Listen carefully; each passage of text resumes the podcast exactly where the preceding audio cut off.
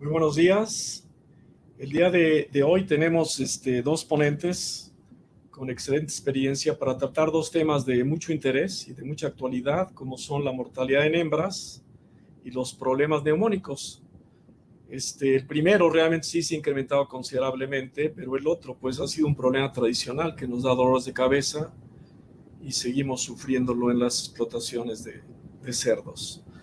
Eh, el primer ponente es el doctor Alberto Domingo, quien es egresado de la Universidad de La Plata en Argentina y tiene pues más de 20 años de experiencia y estudios en diferentes países, en Francia, en España, eh, en, la misma Argentina, tiene posgrado en Uppsala, eh, cursos de patología en, Japón, ¿verdad? Y trabaja este, desde el 2018 para Laboratorios Betanco y bueno, sigue dando dos clases en, la Universidad de La Plata. Y es el responsable técnico de, laboratorio. También tenemos al doctor José Angulo, que es médico veterinario de, la, de, de, México, del Tecnológico de Sonora, y que también tiene muchísimos años de experiencia, trabajó en granja durante muchos años y posteriormente este, se trasladó a los Estados Unidos, en donde hizo estudios de posgrado y ha trabajado para laboratorios Zoetis desde hace ya algunos años. Eh, en fin, ambos ponentes tienen mucha experiencia y pues les agradecemos mucho que una vez que ellos hagan su presentación y su exposición, este, hagan sus preguntas, ¿verdad? Para enriquecer esta y realmente para que todos aprendamos, porque también los que a veces presentamos aprendemos mucho con las preguntas que nos hacen reflexionar sobre puntos que en ocasiones no habíamos considerado. Bien, este, empezamos con, la, con el primer tema, que es la mortalidad en hembras.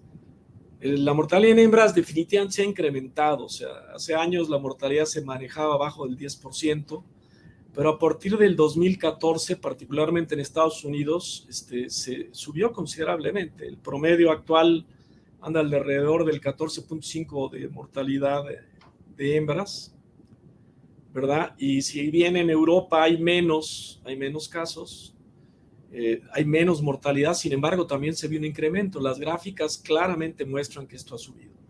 Ahora, este es el promedio, pero me ha tocado visitar empresas que tienen mortalidades arriba del 20% de, mortalidad en hembras y las causas han sido muy variadas. Tal vez eh, cabe resaltar y, y, dar un punto importante en relación a los prolapsos, que hoy en día ocupan de, las, de la mortalidad del 20%, las causas de muerte, al menos en Estados Unidos, en México, en Canadá, en Norteamérica, pero también incrementándose este, el prolapso ha subido, ¿no? O sea, considerablemente.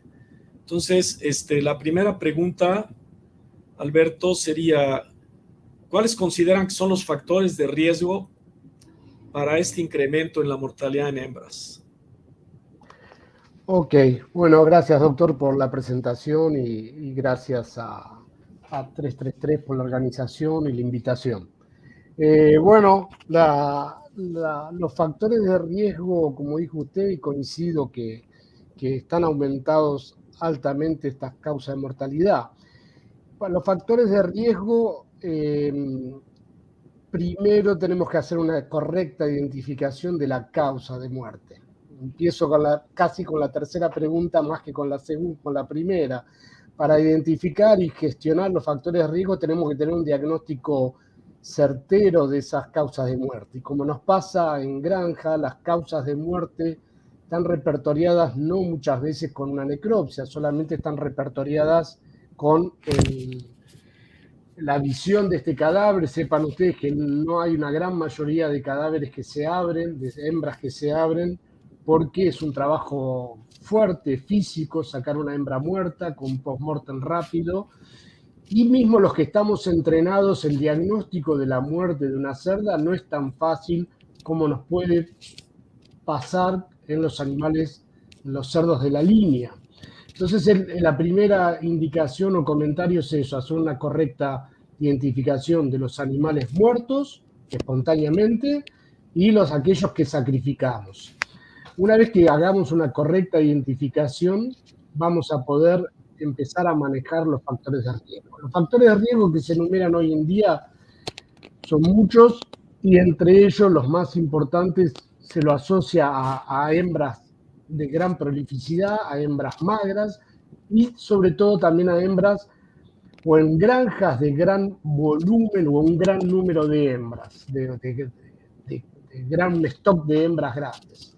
Y ahí podemos hablar variadísimas eh, causas. Una vez que identifiquemos las causas reales, una como dijo usted, el prolapso, que debe ser la más, la más difícil a gestionar. Hay un trabajo muy lindo hecho por Iowa, ¿no? donde hace un listing de estas, de estas factores de riesgo y realmente son bastante contradictorios porque antes y en nuestra época, doctor, le echábamos mucha culpa a la pendiente de la jaula y a la, gran volumen o presión de la cavidad abdominal. Pero bueno, hoy las hembras están libres, tienen ejercicio y también hay presentación de prolapso.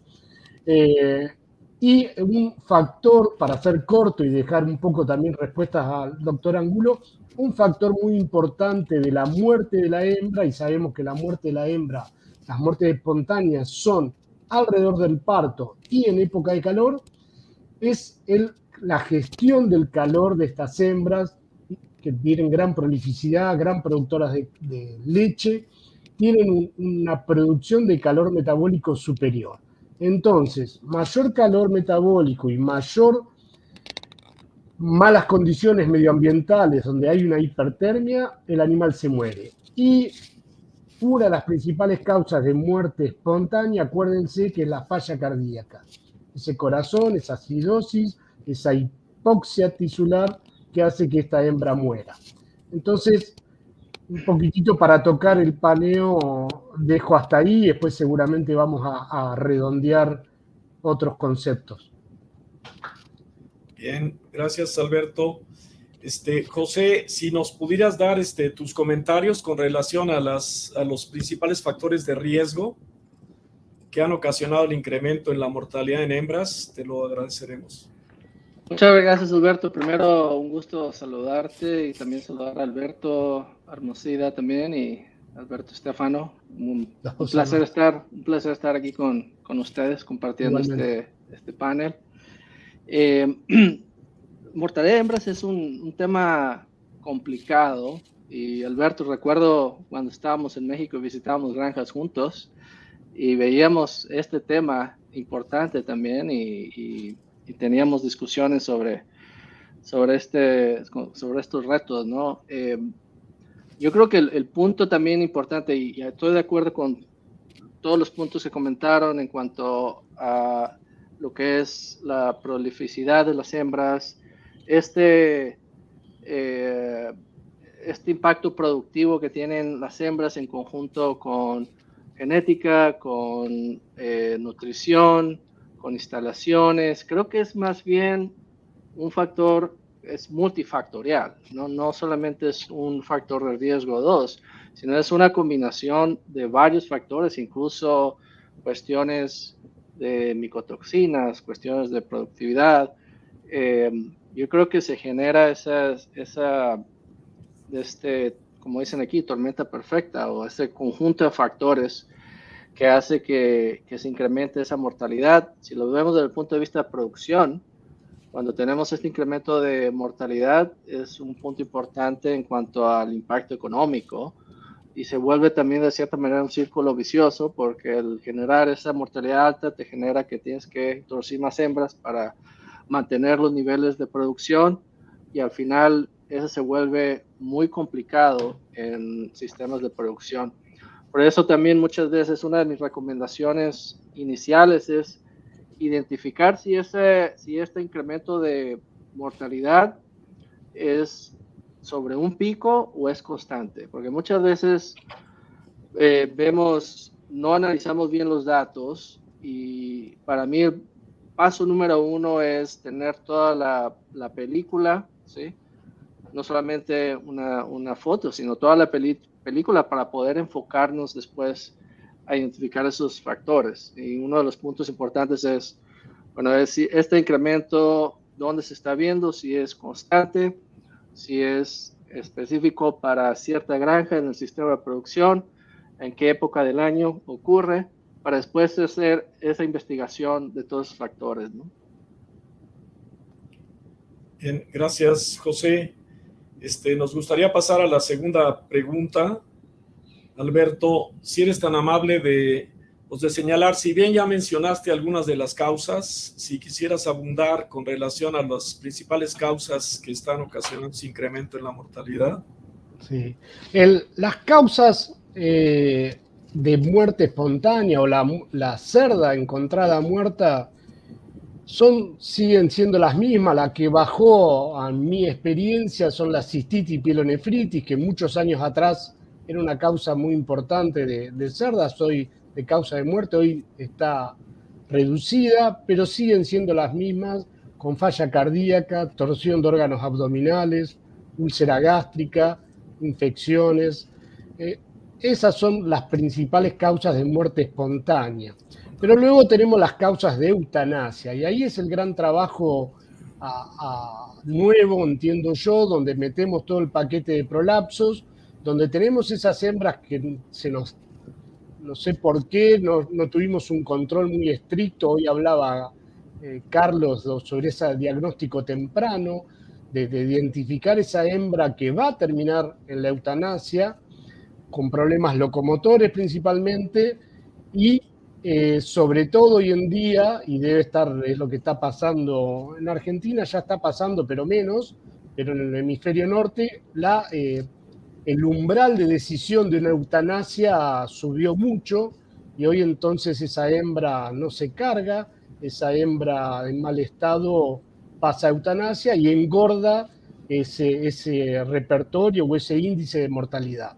Entonces, más o menos tenemos que identificar precisamente las causas. Una vez más, repito, la, realización de una necropsia a tiempo y forma no es lo más fácil en una estructura grande y eh, es un animal muy pesado con una técnica particular.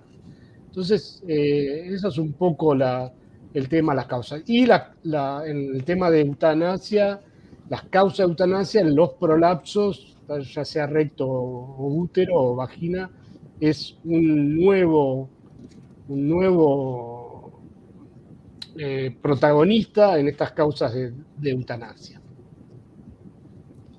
Gracias. yo totalmente de acuerdo, Alberto Estefano. Este, yo lo, también lo que incluiría ahí como parte del proceso es siempre estandarizar ese proceso de identificar la causa de mortalidad, porque muchas veces cuando analizas la información, la mayor causa es desconocida.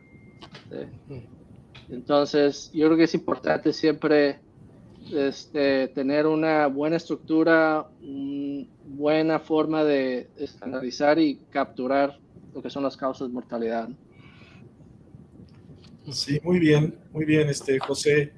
Este, Alberto, si podemos pasar a la tercera pregunta, es eh, con relación a cuáles eh, ¿Cuáles consideras que serían las principales tres medidas a implementar en las explotaciones, en las granjas, para reducir este problema de mortalidad? Sí. Eh, yéndome a la primera causa que va a ser periparto, es trabajar fuertemente, por supuesto, todo lo que puede hacer el, granjero, no todo lo que podrá hacer un, un genetista con los factores asociados a la prolificidad, eso ya escapa al, al granjero, pero es trabajar enormemente con esa hembra para que durante ese periodo no sufra ese estrés térmico. Y eso va a ser una hembra que no llegue muy gorda, una hembra que tenga una buena condición medioambiental, que tenga un parto fácil, que tenga menor intervención. Eso va a proteger mucho a la hembra en las muertes periparto. Eh, eso principalmente. Y después todas aquellas hembras que van a ser descartadas o van a ser eutanasiadas, esas hay que trabajar clínicamente lo más rápido posible, percibir, entrenar al personal para que vea a esa hembra enferma rápidamente, ya sea en la etapa de gestación o, maternidad, para poder evitar que se deteriore y llegue a la decisión de, de eutanasia. Esos son un poco los puntos eh, más fuertes. Y después, una vez que los tengo identificados, tratar de trabajar en esas causas. Si es torsión, si es torsión de estómago o, úlcera, tratar de, minimizar los, los, factores que van a, producir. No es tan fácil, ¿no? Pero trabajar sobre los factores que van a producir las torsiones o las úlceras, por ejemplo. Ni hablar las endometritis, trabajar con los, protocolos de parto y asistencia al parto de forma correcta. Pero la, identificación, la precisa identificación, para mí es el gran desafío para, para enumerar eh, protocolos de, prevención. Gracias, Alberto. José, si nos pudieras comentar cuáles serían tus tres puntos relevantes para buscar soluciones a este problema. Bueno, un poco para añadir a lo que comentaba Alberto, es también el, manejo, enfocarte mucho al buen manejo de, las hembras alrededor del parto, pero también alrededor del destete, en cuanto a nutrición también. Eh, y otro punto que no siempre lo discutimos es la aclimatación de hembras de reemplazo. Creo que es un punto muy, muy importante porque muchas veces consideramos esta, esta eh, caseta como, como de engorda, ¿sí? Y, y, realmente es el futuro de la granja y mucha de la mortalidad es porque no tuvimos una buena aclimatación de esas hembras de reemplazo que van a representar el futuro de, de, la, de la granja, ¿no? Entonces yo creo que es muy importante empezar a pensar cómo podemos incrementar la calidad de esas hembras de reemplazo, ¿no? Bien, este, pues, muy interesante lo, que comentan y, bueno, no han llegado todavía muchas preguntas, pero aquí hay varios eh, puntos a resaltar de lo que ustedes han comentado. El primero es tener un diagnóstico preciso, en la medida de lo posible, de cuáles fueron las causas que originaron ya sea la muerte súbita o el sacrificio de la hembra. Y el primer problema con, el que nos topamos es que las granjas no abren los animales muertos. No tienen cuchillos, no tienen guantes, no tienen los instrumentos ni un lugar donde realizar un diagnóstico clínico. Y la verdad, este, como dijo José, la mayor parte de los animales se van sin diagnóstico. Y es una pérdida de información muy importante, porque si no conocemos las causas, pues difícilmente vamos a encontrar las soluciones. Eso es un hecho. Otro Alberto, ahí un poco, pero para, para, antes de pasar al otro punto, en, tu opinión, en tu experiencia y también para Alberto Hermosilla, ¿cómo se podría eh, mejorar esa captura de información? O sea, ¿cómo, ¿qué aspectos se podrían hacer para facilitar? Si estamos viendo que o sea, la gente en la granja se le complica y no lo hace, ¿cuáles serían los, los aspectos que podríamos facilitarle para que haga una buena captura de, diagnóstico? Bueno, la verdad es que pues, la base de todo esto es la capacitación del personal. Y con frecuencia no tienen la experiencia.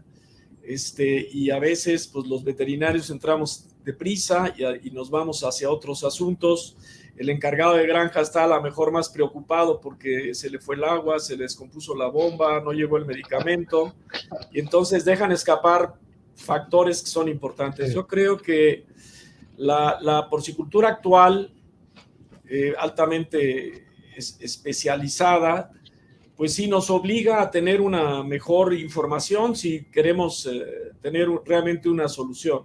Yo creo que cuando ya estamos hablando de que traemos el 14 arriba del 10% mortalidad en hembras, es definitivo que tenemos que hacer una intervención y la intervención tiene que ver capacitación del personal, ¿verdad? Para que se tenga un diagnóstico más preciso. Y en los programas de cómputo, que con frecuencia no registran todas las causas, pues eh, la fortuna es que sí se pueden modificar y se pueden agregar y entonces tener las causas eh, más específicas. Por ejemplo, eh, lo que mencionó Alberto en cuanto a la falla cardíaca congestiva como una causa importante, la realidad es que en, eh, en, la mayor parte de las granjas no se diagnostica, no se diagnostica la falla cardíaca congestiva.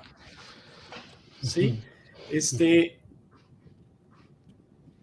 me gustaría, no sé si el público tiene alguna pregunta, o sea, podemos seguir abundando, pero para, nos gustaría saber si el público tiene alguna pregunta. Para redondear un poco, José, tu pregunta, yo creo que el primer lo primero es lo primero. Cuando yo saco una hembra, y ustedes lo sabrán si trabajaron en granja, cuando tengo que ir a sacar una hembra muerta de una jaula, ya es un trabajo enorme, enorme. Peligroso peligroso. Y hay que trabajar fuertemente que esas granjas se, provean de un sistema mecánico para sacarlas. Porque cuando yo ya me rompí la cintura sacando la hembra, ya no me queda esfuerzo para hacer la necropsia. Ese es el primer punto. Y después, para hacer una necropsia de cerda, si hago una por año, no me voy a poder entrenar. Nadie se entrena, ni los veterinarios ni los operarios. Entonces, cuanto más fácil va a ser esa extracción, tener un lugar, como decía el doctor Estefano, adecuado para hacer la, necropsia y una persona capacitada, vamos a poder empezar a repertoriar. Pero es el trabajo que se deja al final. Y cuando nos asustamos, cuando esa curva hace el pico y se murieron tres o cuatro en la semana y dijimos, bueno, y llamamos, y llamamos al veterinario. El veterinario como, si es que no hay veterinario en la granja, va a tardar tres, cuatro, cinco, seis horas o llega al otro día y esa hembra tiene un cambio post-mortem muy avanzado. Entonces, hay, en, sí tiene una complejidad la, realización de las necropsias de, cerdas en granja. Pero bueno, hay que trabajar sobre esos puntos para mí. Sí, definitivo. Otro punto muy interesante que mencionó José es con relación a dónde, dónde empieza el problema, ¿verdad? Y, que nos orilla al final a que la hembra muera antes de su tercer parto. Una hembra que, que no pare tres veces no se paga. Y desgraciadamente en algunas granjas el número de hembras que no llegan a tercer parto es muy alto. Sí, la mortalidad es sobre todo. José con relación a las hembras de reemplazo, el manejo de la hembra de reemplazo, que la estamos eh, inseminando a, a, una edad muy temprana y a un peso bajo, empieza ya ahí a comprometer la vida productiva del animal, ¿verdad? Y su longevidad productiva. Entonces, estoy totalmente de acuerdo con José que es básico el empezar temprano con un buen programa de manejo y aclimatación de las hembras de reemplazo. Otro detalle interesante que me ha tocado ver y hago el comentario y, y, se los pongo a ustedes en la mesa es con relación a las instalaciones. Tenemos una hembra mucho más prolífica, con un vientre mucho más prominente, porque si antes traía 10, 12 lechones, pues hoy trae 15, 16 o más adentro, ¿no? Entonces llego a las granjas y veo que está pegado panza con panza y los fierros de la jaula se le marcan eh, terriblemente. Entonces, en los lugares donde se maneja todavía jaula, este, pues vemos que el animal no puede disipar el calor y como tú lo mencionaste claramente, Alberto, este, el control de la temperatura y todo esto, no, no puede el animal disipar, ¿no? ¿no? No disipa la temperatura y entonces la falla cardíaca congestiva se vuelve una, causa importante de muerte súbita, ¿no? De muerte, pues no, no programada. Este, entonces, en, en las jaulas miden 56 centímetros. 56 centímetros. Y la otra es que lo que mencionaron, la mayor parte de la mortalidad ocurre periparto, o sea, unos días antes de, llegar al parto y después de la lactancia y con frecuencia también cuando las destetamos, ¿verdad? Antes de, de la siguiente monta. Entonces, pues sí me, me, gustaría que empiecen a mandar sus preguntas, si bien me están indicando que las preguntas serán al final, este, pero bueno, sería bueno que vayan poniendo sus preguntas. Y, no sé si quieren comentar algo, Alberto y José. No, ahí hay una pregunta, doctor Estefano, creo, en el chat, ¿verdad? O, y un comentario de Me mencionaron que las preguntas serían al final, Alberto. Ah, ok, ok. Aunque a mí me gustaría, a mí me gustaría que, que las preguntas se, se, tocaran en el tema, porque si no, después nos, nos, nos perdemos. Pero sí hay una pregunta con relación, este, en cuanto a la, eutanasia, sí, ¿cuál sería la mejor forma de sacrificarla? ¿Verdad? Ok. Adelante, Alberto. Ah, ok, este, este es el mismo tema eh, tan álgido como la, el tratamiento del cadáver de las hembras. En Argentina ya está muy, son muy, muy pocas granjas que ya protocolizaron los sistemas de eutanasia de las hembras, muy pocas. Eh, y lo dejamos librado al operario. Y esto tiene un, es un tema que no podemos dejar de pasar. Tiene que estar protocolizado, tiene que haber un sistema, un método aprobado por la granja y capacitar a esa gente. No tenemos que olvidar que cuando realizamos una eutanasia, el primero que tenemos que proteger es al operador y los compañeros y por supuesto realizar una eutanasia con las exigencias que ellos merecen. Los métodos más que yo tengo experiencia es eh, la pistola de émbolo cautivo, aún, aún aceptada por los más eh, estrictos controles de bienestar animal, y también un sistema, ah, por supuesto, el uso de drogas eutanásicas, pero no es siempre posible porque son administradas por un veterinario. Y luego hay un sistema de electrocución o electronarcosis que también es muy, muy eficiente, seguro, eficiente con respecto a que cubre las exigencias de, de bienestar animal de ese animal, ¿no? Y seguridad del operario. Bien. José, ¿tienes algún comentario? No, simplemente añadir un poco en cuanto a la estructura de la evaluación de, de CROPSES, por ejemplo. Muchas veces es um, ayuda mucho el, estructurar como médico veterinario, eh, estructurar cierto día a la semana para hacer ese trabajo, ¿no? Y estar capturando esa información o hacer los entrenamientos para las personas, el, personal en la granja, a lo mejor estructurar eh, cierto día de la semana ¿no? que se dedique a hacer ese trabajo. Este, hay otra pregunta con relación a los sistemas electrónicos para control de la producción actual. Este, específicamente preguntan ahí este, eh, que podríamos identificar animales con fiebre o con cojeras o algún otro problema. Yo creo que aquí hay un detalle interesante que ya ustedes mencionaron y es con relación a la alimentación y la pérdida de condición de la hembra. Es definitivo que, que ese es un, un, factor importante de deterioro de la condición de la hembra que la puede llevar a la muerte o a pérdida de su capacidad productiva. Y, y, y hoy en día, eh, sobre todo en, pues en los lugares donde se hace ya este, gestación en grupo, en donde lo que se utiliza son sistemas de alimentación automático en donde la, marrana come lo que necesita y una marrana que no come, pues te la va a detectar y la persona puede revisar definitivamente que esa marrana no está comiendo, ir al corral y ver por qué no, por qué no está comiendo. Tiene fiebre, está coja, no sé, y se puede tratar y resolver el problema. Creo que definitivamente las tecnologías actuales este, pues son herramientas eh, muy útiles, muy importantes. Desgraciadamente, pues no todas las granjas pueden darse el lujo de contar con esos sistemas eh, de alimentación que en ocasiones no son caros, no son caros. Lo que, lo que se requiere es una inversión inicial alta y a veces no la tenemos, pero no son caros porque se pagan.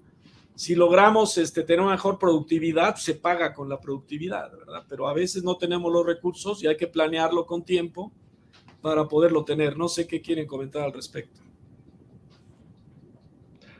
José. Ah, definitivamente, Alberto, la nutrición es un punto clave um, y siempre es importante asesorarse con el nutriólogo de la granja y, estar al pendiente porque es mucho desgaste, como comentabas, de la hembra, este, en conjunto con la genética, con la prolificidad este y la producción, o sea, la, exigencia de producción es, es mucha y esa es parte importante, la nutrición con comederos automáticos, creo que es una buena herramienta para evitar o minimizar eh, lo que es la mortalidad de hembras, ¿no? Exacto.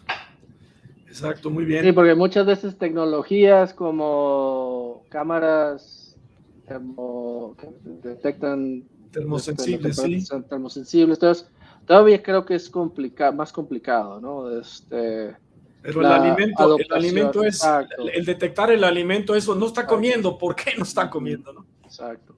Muy importante. Muy bien, muy bien, José. Este, hay otra pregunta este, eh, con relación a que eh, ante el desafío de, que las marranos no lleguen a su tercer parto, este, ¿qué podemos hacer? ¿Qué, qué recomiendan para para lograr que las marranas lleguen a su tercer parto y al sexto parto, ¿verdad? Que tengamos un 15-20% de marranas elite que, que, siguen pariendo 15, 16 lechonas y destetando 14, 15 a su sexto parto. Bueno, por mi lado voy a repetir un poco lo que ya, ya dijimos, que es el trabajo de la, de la cachorra, de la cochinilla, la selección y el trabajo, la aclimatación de esa hembra, elegirlas realmente, poder hacer una selección, pero lo que pasa es que muchas veces esa selección va en contra del retorno financiero. Si yo tengo una alta tasa de, rechazo de cachorras, voy a estar penalizado. Las ofertas internas o externas de cachorras de una granja muchas veces están limitadas.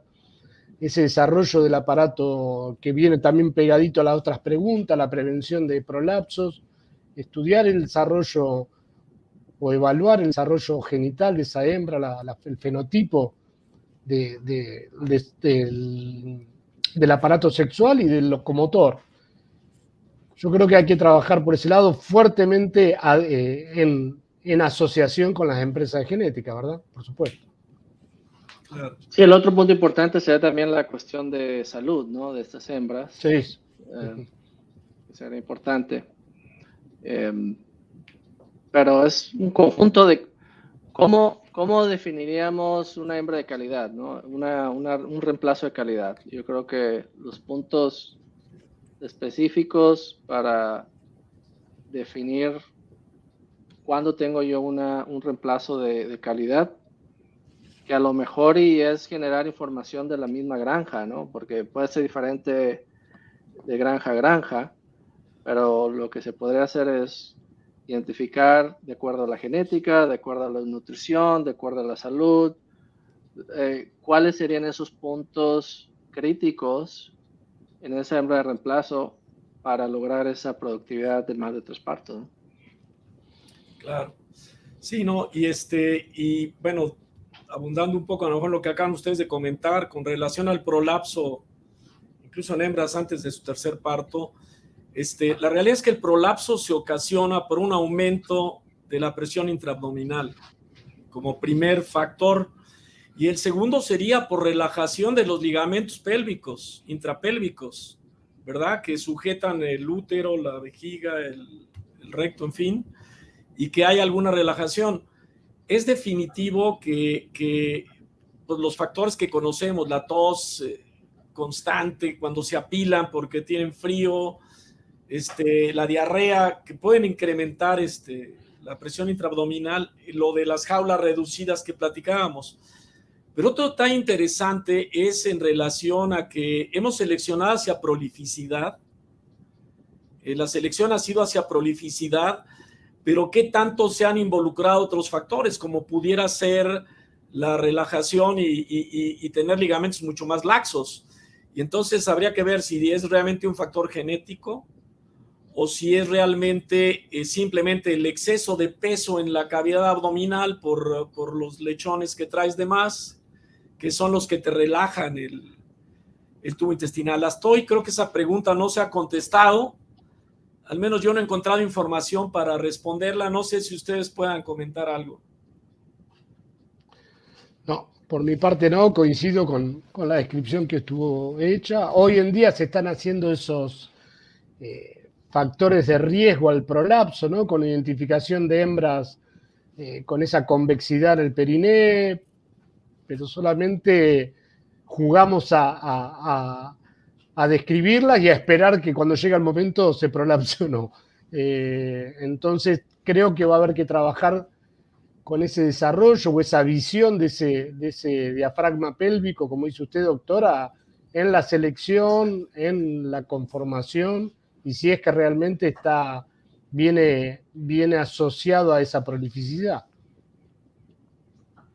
Bien, este, hay una pregunta rápida, ya nos pasamos un poquito del tiempo, con relación a, los tratamientos que existen para reducir la presentación de úlcera gástrica. Si quieren hacer un comentario breve.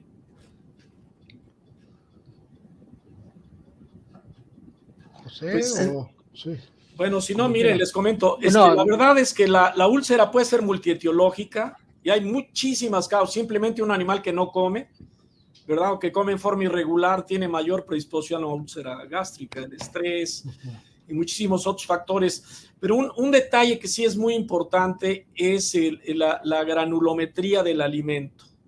¿Verdad? O sea, la calidad del alimento sí que juega un papel importante. Obviamente, alimento muy fino, molido, pues predispone. Y si además tengo problemas de consumo, pudiera incrementar la úlcera gástrica. ¿verdad? Pero pues en gran parte son animales eh, que, han estado comiendo en forma irregular, que no comen lo necesario, que tienen algún otro problema, coger, etcétera, que, pudiera favorecer esto. Mi experiencia es más nutricional que, otras cosas, ¿no? Sí, si bien estoy de acuerdo que, hay, que es multifactorial, pero creo que cuando piensa en soluciones hay que revisar muy bien el alimento, como dices, José. Este, bueno, daríamos por terminado ahorita ya la, lo, de, lo de mortalidad en hembras, que la verdad, este, siempre falta tiempo para discutir un tema que realmente está haciendo y está teniendo un impacto importante en la explotación, no solamente por la mortalidad en la hembra, sino por los lechones que dejamos de tener. O sea, hay granjas que tienen 93, 94% de tasa de concepción y solamente tienen 85% de tasa de parto por todas las hembras que se pierden. Entonces, este es un tema... El, otro punto importante, Alberto, también a, lo que mencionas es el impacto en la estructura de paridad en, el ato, ¿no? Y eso también tiene un impacto en el futuro de esos lechones que se van a la línea de producción, ¿sí? donde hay una, un desbalance inmunológico, viendo que hay muchos lechones de primerizas y eso tiene un impacto este, consecuente en el futuro, ¿no? En cuanto a salud también. Definitivo.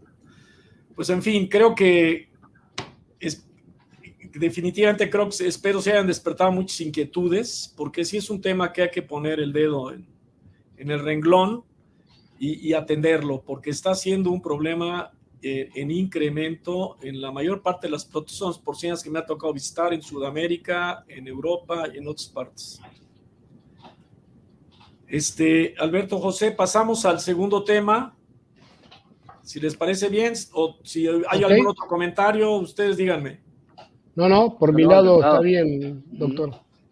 Excelente. Pues vamos a pasar al tema este, muy golpeado, de los problemas respiratorios que no nos los quitamos, ¿verdad? Por más que queremos y más que hacemos tru, tru y, de todo lo que quieran, no logramos este, hacerlos a un lado. Entonces, este, el tema que vamos a platicar hoy este, es eh, en relación a, los problemas respiratorios en granja. Este, ¿Cuáles consideran que son los factores de riesgo para, para que se incrementen estos, eh, estos programas. Y pues a veces es cuestionarnos, ¿por qué si hacemos tantas cosas, vacunamos todos los problemas respiratorios, ahí están? Entonces, si nos pueden dar sus comentarios, Alberto, por favor.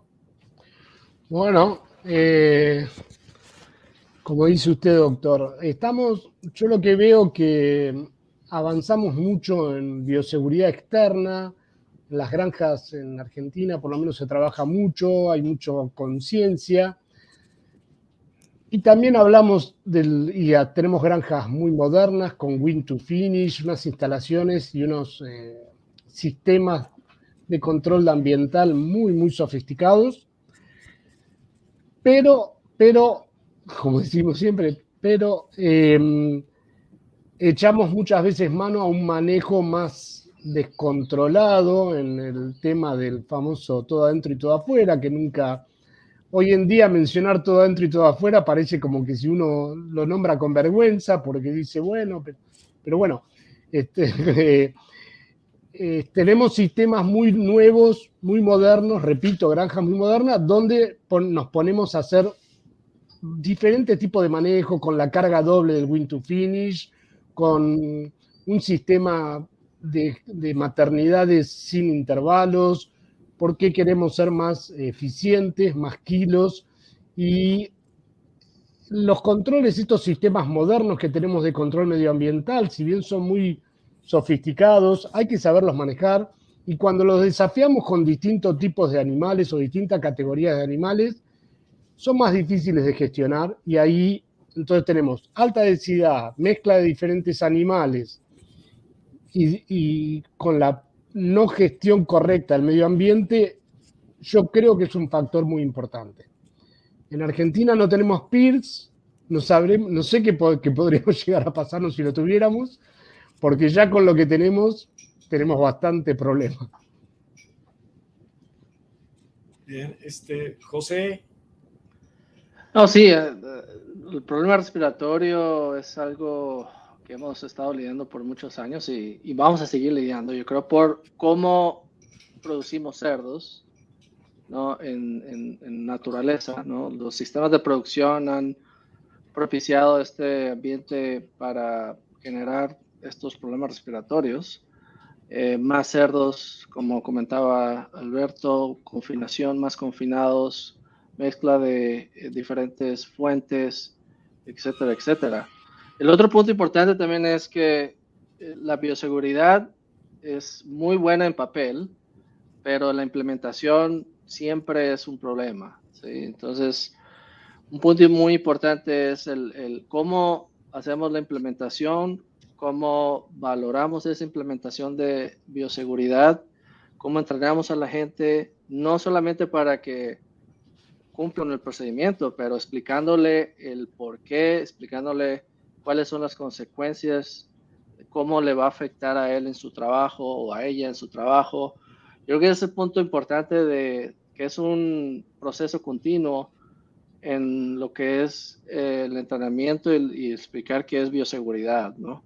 yo creo que mientras no tengamos todos esos puntos bien definidos, vamos a seguir teniendo problemas respiratorios este, en nuestros cerros. El otro punto también importante es el, el, rol de los cerdos en crecimiento, ¿no? Y esos flujos internos, cómo perpetuamos los problemas respiratorios a través de toda la línea de producción y cómo los pasamos de vuelta a, las hembras en una granja de ciclo continuo y se vuelve un, un ciclo vicioso, ¿no? De enfermedades cuando no tenemos las medidas correctas para minimizarlas y prevenirlas. Sí, definitivo. Este, ahora con lo que mencionaba, dijo, o sea, el otro punto, el otro punto es que muchas veces queremos resolver un problema con un producto, con un antibiótico, con una vacuna. ¿sí? Yo creo que es un punto muy importante el entender eh, todo este complejo y, y e implementar las correctas medidas sanitarias, pero también evaluarlas para tener esa flexibilidad de modificarlas también durante el proceso, ¿no? Porque siempre cuando estás lidiando con, con patógenos respiratorios, se van a, es una dinámica muy, muy importante, o sea, se van a mover de una edad hacia otra, o sea, si no monitoreas, si no tienes un programa de diagnóstico, este, básicamente los programas sanitarios van a tener poca efectividad. Sí, definitivo. Si ahora este, pues sí es definitivo que virus como el PIRS condicionan un incremento importante en los problemas respiratorios en las granjas. Pero cuando visito países que no tienen PIRS, también tienen unos problemas neumónicos que no te los acabas. O sea, no se salvan. Nosotros en particular tenemos el virus de la gripe muy presente en la etapa recría de forma endémica y hoy, eh, bueno, los agentes de siempre, ¿no? Neumonía enzootica, APP, pero tenemos también las policerositis, que es y con las pleuritis, ¿no? Asociados a como cuadro respiratorio, muy, muy insidiosas, están muy, muy insidiosas en, en las granjas nuestras, muy insidiosas. Sí, definitivo. Este, sí, es un hecho que Pierce es un reto terrible, o sea, realmente ha sido un, para mí, desde el punto de vista profesional, ha sido mi gran frustración. Cuando creo que le voy ganando la batalla, me da otro palo por ahí que no me esperaba. Y, este, y si bien tenemos herramientas para tratar de controlarlo, la verdad es que yo no sé por dónde se mete, pero, pero nos causa unos dolores de cabeza terribles. Yo creo que ustedes deben de poner una bioseguridad en su país muy fuerte, porque porque trabajar con PIRS, problemas respiratorios con PIRS dentro, es otra la película. Es otra la película, totalmente de acuerdo. Sí. Tenemos que trabajar fuertemente, como dijo usted, en que todo el mundo que conoció el PIRS en las granjas transmita esta, esta información a la gente que decide los planes, a la gente que los ejecuta, para mantener PIRS libre en los pocos países que quedan, ¿no? porque son muy pocos los países productores que quedan libres de PIRS. Así que sí, es un gran desafío quedar fuera de, no tener PIRS. Como trabajo para minimizar esto, también en los países que se permite, con espacio y estructuras nuevas, como es Argentina, eh, trabajar con, con, con animales de baja presencia de enfermedades, con libre de micoplasma, con libre de APP, eso es un muy buen y muy lindo escenario si lo podemos hacer para, trabajar, ¿no? Sí, sí.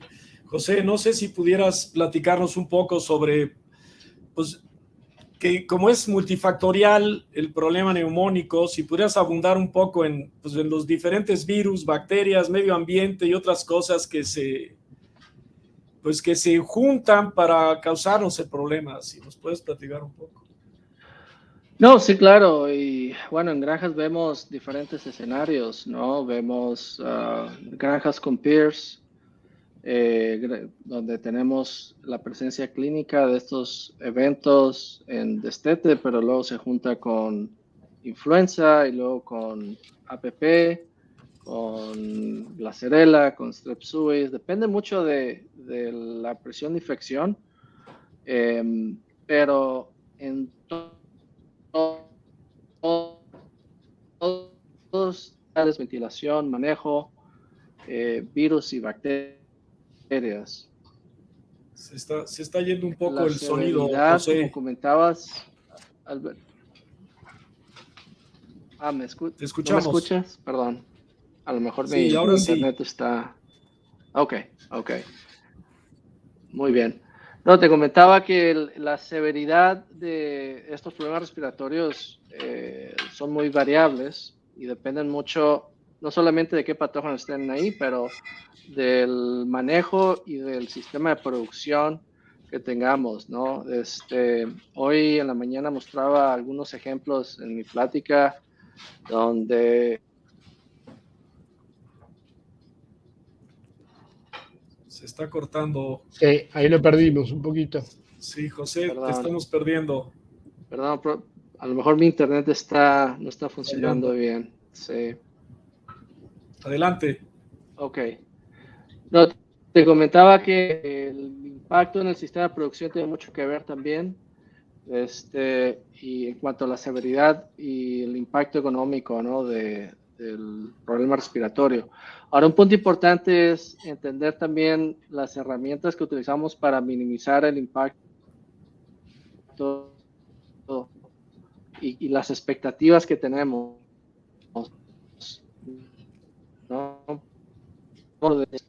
Podríamos considerar, de acuerdo a las, a las herramientas que tenemos, ¿no? que ciertas expectativas van a ser el minimizar el impacto de peers, pero no, no pretendemos eliminar peers. Cuando no tenemos todas las condiciones perfectas, es complicado. Si consideramos a lo mejor comparado con micoplasma, ¿no? Este, y yo creo que es importante tener esas expectativas y conocer las herramientas que tenemos para utilizar esas herramientas de la mejor manera, ¿no? no sé si me escuchan todavía o... Sí, sí, sí. ya estamos escuchándote mejor. Sí se estuvo perdiendo, ahorita ya está. Ah, ok, muy bien. Mm. Bien, este, pues están empezando a llegar preguntas y creo que en cierta forma estamos eh, tratando los temas juntos, no solo qué lo ocasiona, sino cómo podemos resolverlo. Y aquí hay una pregunta, este, que cuáles serían los manejos generales post destete que ocasionan mayores problemas. Ah, caray, como que me perdí aquí. O sea, ¿cuáles serían los manejos para tratar este, de, obtener un beneficio y, controlar el, el, problema? Habla sobre las vacunas. Si pueden abundar un poco sobre, sobre qué vacunas tenemos disponibles para controlar los problemas respiratorios. Alberto. Bueno, como dice la pregunta, doctor, los, los factores en el destete, si a mí me dieran elegir uno solo, diría que desteten animales de las mejores, del estatus sanitario lo más parecido posible, y eso se logra con animales de la edad más similar posible. Entonces tienen que trabajar con un flujo de partos bien concentrados, si me dieran a elegir. Y por supuesto, si me dieran a elegir, los quisiera todos del mismo peso. Eso sería lo primero. Y después hablamos de qué vacuna le daría. Entonces, pero no siempre se puede, no siempre se puede, pero muchas veces lo hacemos aún peor, con esos desdoblamientos, cruzadas de, en salas. Parece mentira, pero se siguen haciendo. Tenemos granjas nuevas, vuelvo a lo anterior, con unos diseños enorme, pero queremos sacarle un poquito más de jugo y empezamos a hacer esos, esos cruces. Y otras veces se nos cae un poco la tasa de parto y empezamos a, llenar salas con, con medios, medios grupos, diferentes edades. Y eso se paga, eso se paga. Y si tengo un lechón de 4 kilos con un lechón de 8, la ventilación va a estar arreglada para uno de 7 o de 6 y ahí ya voy a tener subpoblaciones. Es un poco la idea. Y las vacunas, en el caso de Argentina, eh, tenemos, teníamos tres vacunas de gripe, que es un principal problema nuestro, quedó una sola, que no es homóloga a la cepa que más predominante está. Entonces, tenemos poca ayuda de esa parte y, eh, por supuesto, pues tenemos las vacunas que conoce todo el mundo contra el micoplasma, y también tenemos contra las policerositis, principalmente contra la cerela hay dos vacunas comerciales. Ese es un poco el trabajo. Y por supuesto APP, esa es la que tenemos, son vacunas que no se dan tanto al destete como dice la pregunta, pero esas son nuestras herramientas preventivas y por supuesto también hay quien practica autovacuna, ¿verdad? El desarrollo la, de una autovacuna en cada granja según situación. Es un poco las herramientas vacunales que tenemos. Que las autovacunas no están permitidas en todos los países, ¿eh? Sí, sí, acá, bueno, acá con una receta, una indicación de un veterinario está permitida. Este, José, ¿nos podrías comentar algo? Sí, claro, y de acuerdo con Alberto en cuanto a la calidad del lechón al destete. De hecho, hoy en mi presentación, esta mañana, mostré un caso donde eh, esa variación al destete de edad es, es, importante. ¿no? Muchas veces manejamos promedios, 21 días promedio, pero pocas veces vemos esa variación de esos 21 días. Y en los algunos análisis que hemos hecho, hemos encontrado que alrededor del 5%, 6% de esos lechones están de 13, 14 días, ¿no? Entonces, si estamos enviando ese, ese 4 o 6% de lechones y si consideramos que el 90% de los procesos de vacunación son al destete, pues vamos a tener esos lechones que no van a responder bien, este, mandándolos al destete y generando subpoblaciones, como decía Alberto, ¿no? Entonces la calidad al, destete, siempre hemos eh, sabido sobre eh, el impacto del peso al destete y eso es algo que todo el mundo lo, entendemos bien, entre más pesado lechón, mejor el, este, se desarrolla en el futuro. Pero es difícil monitorearlo porque tienes que hacer monitoreos individuales, ¿no? De esos pesos al destete. Em, pero la calidad en la edad al destete es algo que no muchas veces lo vemos y creo que es importante también considerar. Sabemos que para algunos patógenos específicos o vacunas específicas, por ejemplo, circovirus, la vacuna circovirus, eh, hay evidencia de que vacunación temprana más que inmunidad materna, puede ser también la edad de esa vacuna, del lechón, ¿no? Este, hay otros ah, patógenos o vacunas donde la vacunación temprana es, es efectiva, ¿no? Como lo sabemos con PIRS, con micoplasma, este, y esa es parte también del proceso de, de, la calidad de esos lechones, no solamente en la edad, en el peso, pero también en la cuestión inmunológica, no cómo preparamos esos lechones al desafío. Este, y un punto importante es la, la, la sanidad o el estatus de salud de las hembras, ¿sí?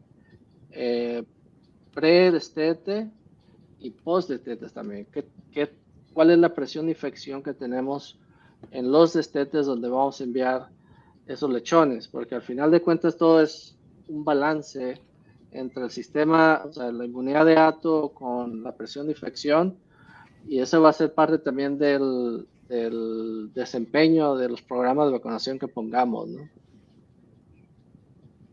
Exacto. Sí, este, bueno, aquí hay otras preguntas que están entrando ahora con relación a la bioseguridad de los bacteriófagos. Sin embargo, a lo mejor antes de pasar al siguiente, me gustaría nada más hacer el comentario en cuanto a que es definitivo, por lo que comentan que los problemas respiratorios son multifactoriales y podríamos decir que con los sistemas de producción actuales que tenemos, realmente nosotros estamos favoreciendo la presentación de los problemas neumónicos. Aquí en México, con un poco de sorna, se hablaba de, había un revolucionario, Emiliano Zapata, que su bandera era tierra y libertad. Entonces por aquí alguien decía que los cerdos eran zapatistas porque también piden tierra y libertad. En la medida que los confinamos y los agrupamos, este, estamos favoreciendo la presentación de, problemas respiratorios. Lo, viví, lo acabamos de vivir con coronavirus, en donde en sitios concurridos no le podemos poner cubreboca ni podemos este, meter eh, aires filtrados para, para evitar la diseminación, pero realmente nosotros desde que diseñamos la explotación cometemos errores. Y el primer error que cometemos es que nosotros hablamos del número de hembras en producción, pero la pregunta que se tienen que hacer es cuántos cerdos quiero vender por semana, de qué peso y de qué edad. Y de ahí para atrás hacer el flujo y no al revés. Porque con demasiada frecuencia Hacemos instalaciones para que entren 500 cerdos y metemos 800, ¿verdad? Porque aumentó la prolificidad, porque aumentó el número de partos, porque X. Y ese es un error muy grave. Y ese es donde empiezan todos los problemas.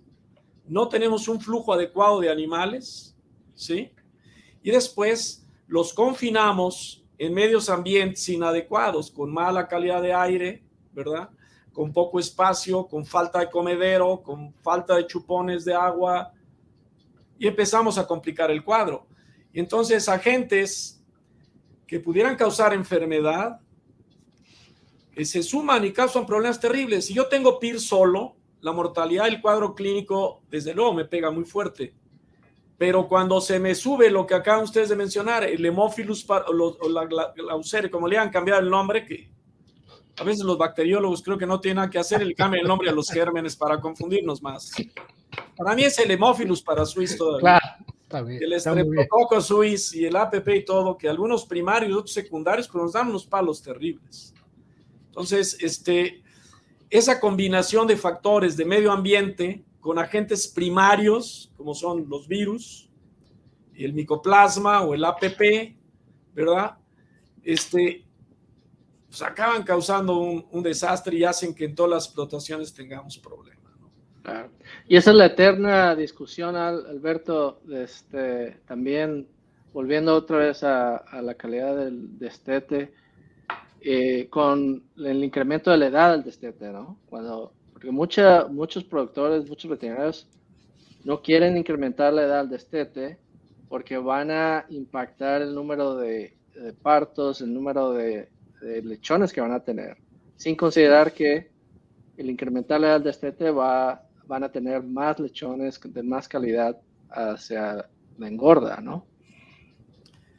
Y esa es la clave, lo que acabas de decir es la clave, porque al final lo que vendemos son kilos, ¿verdad? Y con eso que ustedes han mencionado, tanto Alberto como tú, cuando realmente ponemos atención en el lechón que estamos, en la calidad del lechón que estamos destetando, pues el resultado al final son días a mercado y alimento consumido. Exacto. Entonces la viabilidad de muchas explotaciones está exactamente en esto. Entonces yo creo que estoy totalmente de acuerdo con ustedes que es fundamental.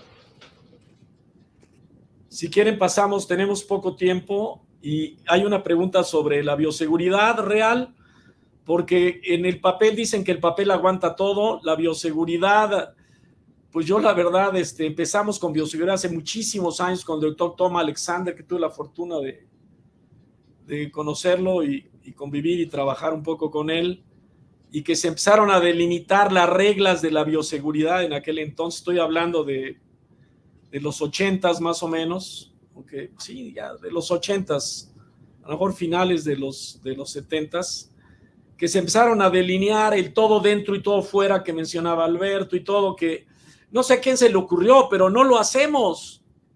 Y es una regla muy simple, todo dentro, todo fuera, ¿verdad? Con un vacío sanitario. Entonces, si nos pueden hablar un poco este, en cuanto a lo que nosotros delineamos y por qué este, siempre se rompe la bioseguridad, sería interesante. Bueno, sí, y, yo creo que también si preguntas, y ese es el, problema, porque muchas veces si preguntas, ¿haces todo dentro, todo fuera? Te van a decir que sí, pues lo hago por, por cuarto, ¿no? O por corral, o por... No, muchas veces las definiciones tampoco, también no son muy claras, ¿no? Yo creo que es un punto importante empezar con, con definiciones claras de cuáles son los procedimientos de bioseguridad.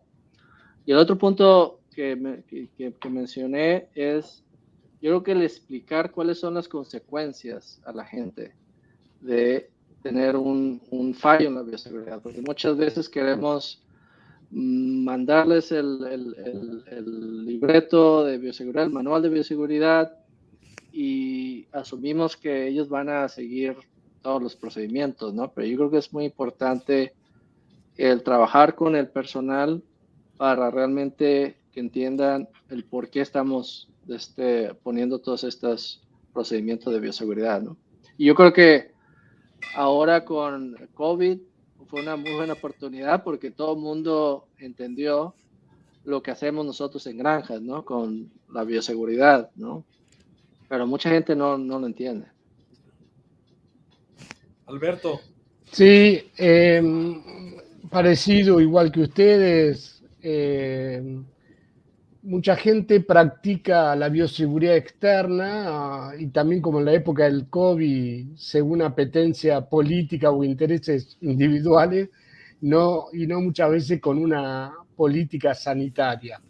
Y muchas veces las granjas están fuertemente protegidas con la bioseguridad externa, pero cuando cargan una sala de lechones, una sala de recría con animales de una edad y animales de otra, eso es bioseguridad interna y ellos ahí realmente eh, no, miden ese impacto de diferencia, diferencia de estatus sanitario. Y además, bueno, yo los entiendo, cayó la tasa de parto, hubo menos nacidos, no voy a llenar mi sala a la mitad o a la tres cuarta parte, la tengo que llenar entera y ahí es donde empiezo a mezclar y a hacer cosas que no cumplen con la bioseguridad interna.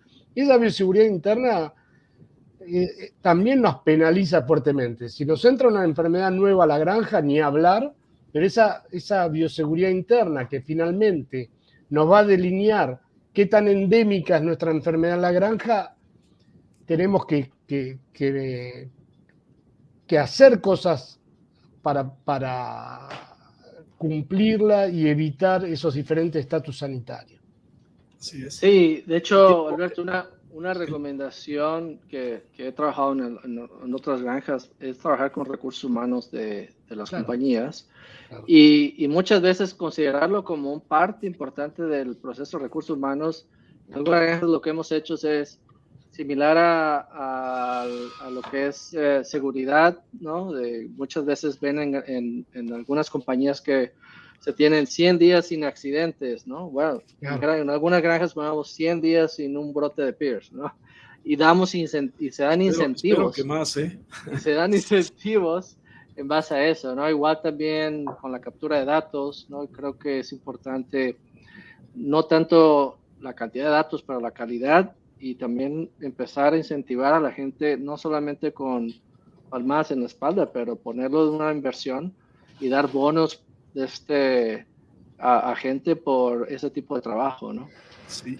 Este, el tiempo se nos acabó. Una pregunta rapidísima. ¿Qué experiencia tienen con bacteriófagos en el tratamiento de problemas respiratorios? Yo no tengo ninguna.